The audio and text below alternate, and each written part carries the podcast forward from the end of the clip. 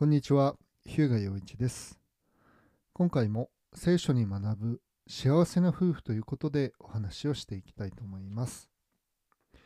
え今回のテーマは、え夫婦の幸せとは受けるよりも与える方が幸いです。えっ、とまあ離婚回避の、えーとクライアントさんからまあ奥さんのまあ、過去の、えー不倫ですね。そしてご自身の、まあ、不倫についても、えーご相談を受けている、まあ、そのような状況があります。で、あの結局、まあ、不倫というのはどこから来るのかというか、あの、相手を悲しませるということと、まあ、自分のな寂しさを紛らわすということのあの、まあ、トレードオフというか、まあ、比較した時に、まあ、自分が寂しいから、まあ、それを満たしたい。もしくは、まあ、自分が夫婦関係で退屈しているつまらないから、まあ、あのときめきを求めるというか、まあ、そのようなあの理屈というか、まあ、そのようなあの考えに基づいているわけですね。であの聖書には、まあ、受けるよりも与える方が幸いであるという言葉、まあ、これイエス・キリストの言葉ですけれどでまたですね別の箇所では、えーあまあ、今の、えー聖書の言葉は、まあ、使徒の働きの20章の35節というところにあります。そして別の箇所でイエス・キリストこう言われているんですね。自分の命を救おうと努める者はそれを失い、それを失う者は命を保ちます。まあルカの福音書17章33節ですね。まあ、そういう意味で、えっとまあ、ちょっと3つの点で考えていきたいと思うんですけれど、えっと、1番がですね、自己中心は不幸のもとだということなんですね。で、あの、まあ、この奥さんの、えー状況を考えてみると、まあ結婚してるわけですよね。で、ご主人がいらっしゃる。まあ、ご主人がいるのに、えー他の男性と関係を持つ。で、これ、あの、なんて言うんでしょうね。本人はなんか楽しいと思って、まあ、もしくは、えーまあ、自分はあの夫婦関係で不幸なので、まあ、その権利があるというか、まあ、人生を楽しむ権利がある、まあ、もしくはその自分が、ま、夫との関係で満たされない、まあ、寂しさや孤独感を、ま、その満たしたいという、ま、欲望というかあのがあるわけですね。でそれを満たしているようであの全然幸せじゃないですよね。当たり前ですけど。あの誰かまず、えっと、ご主人にその嘘を隠さないといけないわけじゃないですか。でしかも一緒に生活してる人にそれを隠さなきゃいけないと。で人間なんであのそれで平気でいられるわけないんですよね。まあ、自分の命を救おうと努める者はそれを失いとイエスも言いましたけど、まあ、自分の欲望を満たそうとしたら実際には自分を大事にしているようで、まあ、自分をないがしろにしていることになるわけですね。だこの世で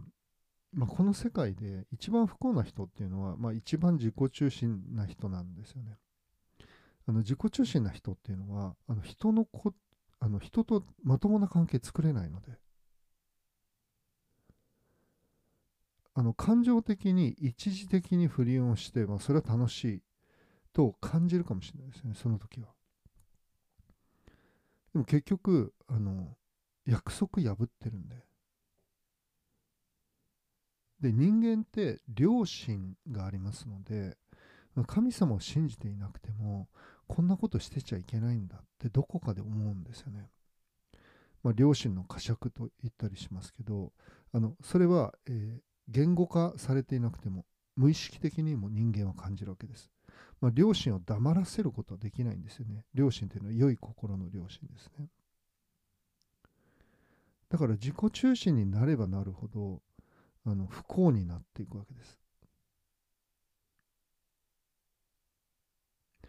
でこの受けるよりも与える方が幸いであるとイエス様が言われた。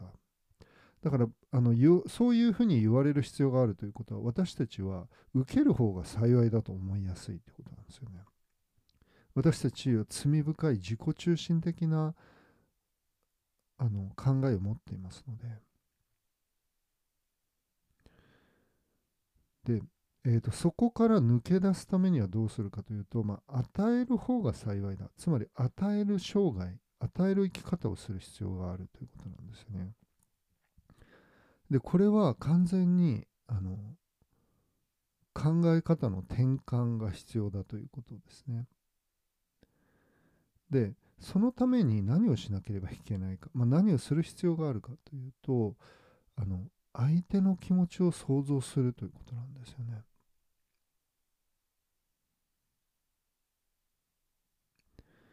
こういうふうにしてもらったら嬉しいだろうなって。こういうふうにされたら嫌じゃないかなって。あの与えるっていうことはその人が本当に欲しいものを与えるということなのでその人が本当に必要としていることは何なのか。それを考えるためそれを知るためには考える必要があるわけですつまり与えるということは何を与える必要があるかということを考えるということから始まるわけですね。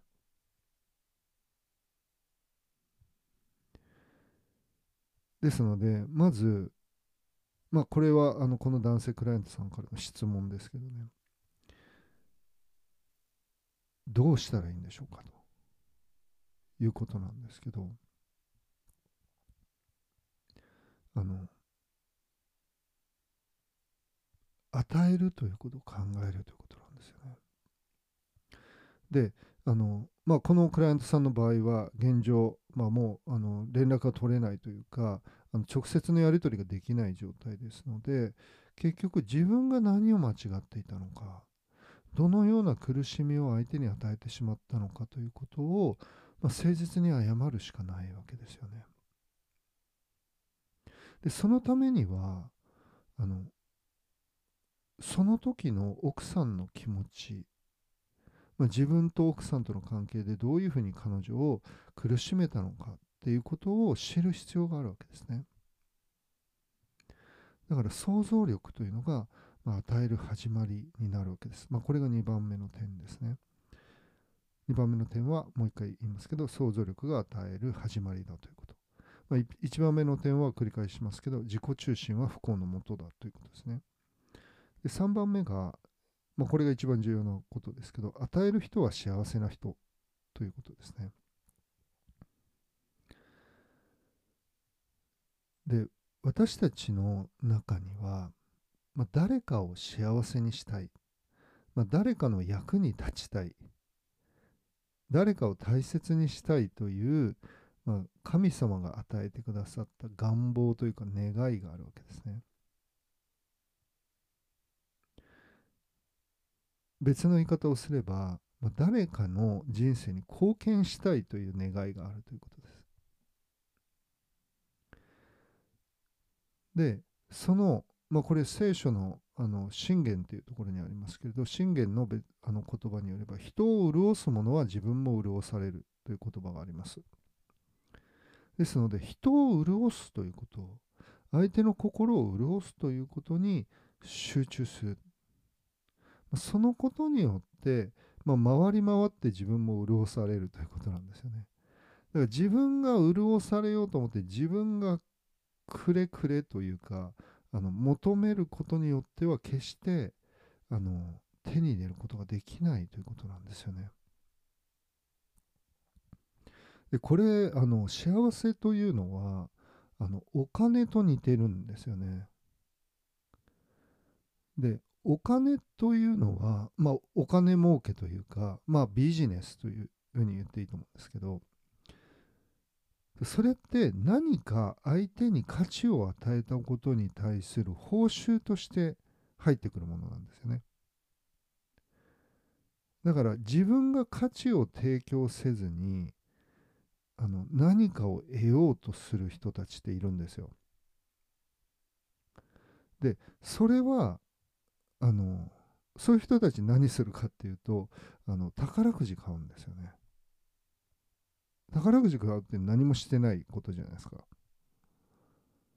で、でもお金が欲しいから宝くじを買うと。だからお金と幸せっていうのは直接それを追っかけることによっては手に入らないっていうことなんですよね。受けよう受けようとする。そうするとどんどん乏しくなっていく。で、与えよう与えようとする。そうすると豊かになっていくということなんですね。だからイエス様がこの語られた受けるよりも与える方が幸いであるという言葉は幸せになるためのレシピ、まあ、幸せになるための方法だというふうに言っていいと思うんですね。で夫婦の幸せというのはそういう意味で与え合っている夫婦は幸せだということなんです。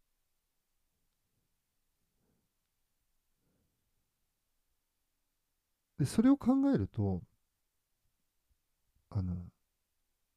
受けよう受けようとしていること自体がもうその心の態度自体が不幸だということなんですよね。その態度でいる限りは決して幸せになれないということなんです。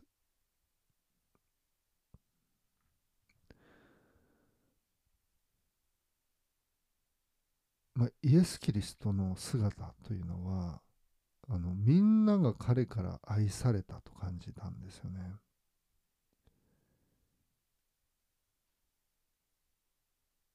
でそれを私たちに模範として聖書の中であの残してくださった、まあ、その足跡に従うようにと模範を残されたって聖書に書いてありますけどで彼の生涯を見るとなんかすごい他の人から他の人に与えてばっかりであの何て言うんでしょう誰もイエス様に与えようとしてないっていうかね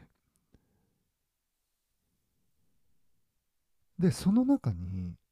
あのイエス様に許されたことに感謝して、まあ、イエス様に全てを捧げようとした人たちっていうのが何人か出てくるんですよね。でもそれはイエス様がなんかこの人なんか私にやってくれるだろうなっていう見返りを期待して何かしたってことじゃないんです。イエス・キリストの生涯はただ与える生涯だった。そして最後には一番重要であった自分の命も与えてくださった。そんな生涯だったんですよね。で私自身も、まあ、自分のことをあのこうこういうふうに偉そうに人に教えたり、まあ、話したりしてますけど、自分も本当にこの言葉は必要としているなと思わされます。まあ、夏江から与えてほしい。自分の嬉しいことしてほしい。もう常に考えちゃうんですよね。で、その罪、自己中心の罪自体が、その心自体が自分を不幸にしてるんだっていうことを教えられるんです。で、どうしたら夏江が喜ぶだろう、嬉しがるだろうっていうことを考えるときに私の心の中にもあの幸せが訪れるということなんですよね。まあパラドックスというか聖書があの語る、まあ、二律背反って言ったりしますけどあの一見矛盾しているように見えてしかし真理を語っている、まあ、そのような言葉それがこの受けるよりも与える方が幸いだという言葉だと思います。ということで今回は夫婦の幸せとは受けるよりも与える方が幸いということでお話をしました。最後までお聴きくださりありがとうございます。最後に2つのお願いと1つのご案内をさせていただきます。いつも聞いてくださっている方は、ここからは飛ばしてください。えまず、この番組を聞かれて、え役に立ったとか、え気づきが与えられたと思われた方は、えいいねボタンを押してください。えそうすると、まあ同じように困っている方々に、この番組が、えー目に触れて、まあ、聞いていただくことができるようになります。えご協力をよろしくお願いします。えーつ目に、え今回のように聖書から夫婦関係の修復、離婚の回避、夫婦円満の知恵をもっと知りたいと思われたら、フォローボタンを押してください。